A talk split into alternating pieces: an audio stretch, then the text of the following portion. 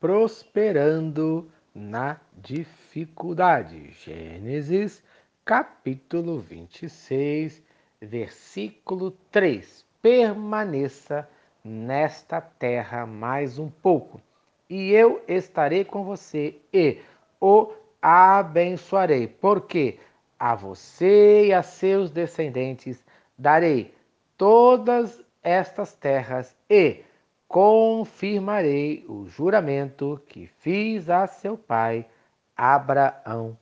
Amém. Nós vimos no versículo 2 que para prosperar diante de uma dificuldade é preciso ser obediente às orientações de Deus. E hoje nós veremos que para prosperar diante de uma dificuldade é preciso voltar para as promessas da palavra de Deus. O versículo 3 fala: Peregrinar na terra e serei contigo. Isto é, anda, permanece nos meus caminhos, na minha presença, não se afaste e eu cuidarei de você. Assim como Deus disse para Isaac não sair da sua presença, que ele cuidaria dele. Da mesma maneira, Deus fala para nós não sairmos de maneira nenhuma da sua presença, pois ele cuida de nós. Jesus disse aos seus discípulos em Mateus, capítulo 20, versículo 28: Eis que estou convosco todos os dias até a consumação dos séculos. Amém.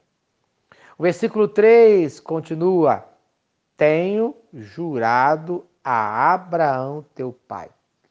Deus fez um juramento que não poderia ser desfeito a Abraão, que se estenderia a Isaac, que dava total segurança ao mesmo, que desfrutaria de todas as bênçãos do seu pai, que ele herdaria a terra prometida e o seu descendente abençoaria a terra. Nesse momento, você precisa voltar para as promessas de Deus que se encontram em Sua palavra. Pois, apesar dos nossos pecados, as promessas do nosso Deus não mudam. Você quer prosperar no dia de hoje? Volte então para a presença de Deus. Siga as promessas de Deus e seja abençoado no nome de Jesus. Amém, amém. Se esta mensagem abençoa a sua vida, compartilhe com quem você ama. Vamos orar? Pai querido Deus de amor, ajuda-nos a prosperarmos nas dificuldades.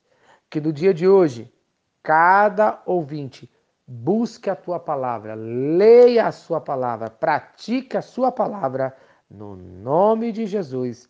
Amém e amém. Eu sou o pastor Eloy, sou pastor da Primeira Igreja Batista em São Miguel Paulista, localizada na rua Arlindo Colasso, número 85, no centro de São Miguel Paulista, São Paulo. E lembre-se, Deus no controle sempre.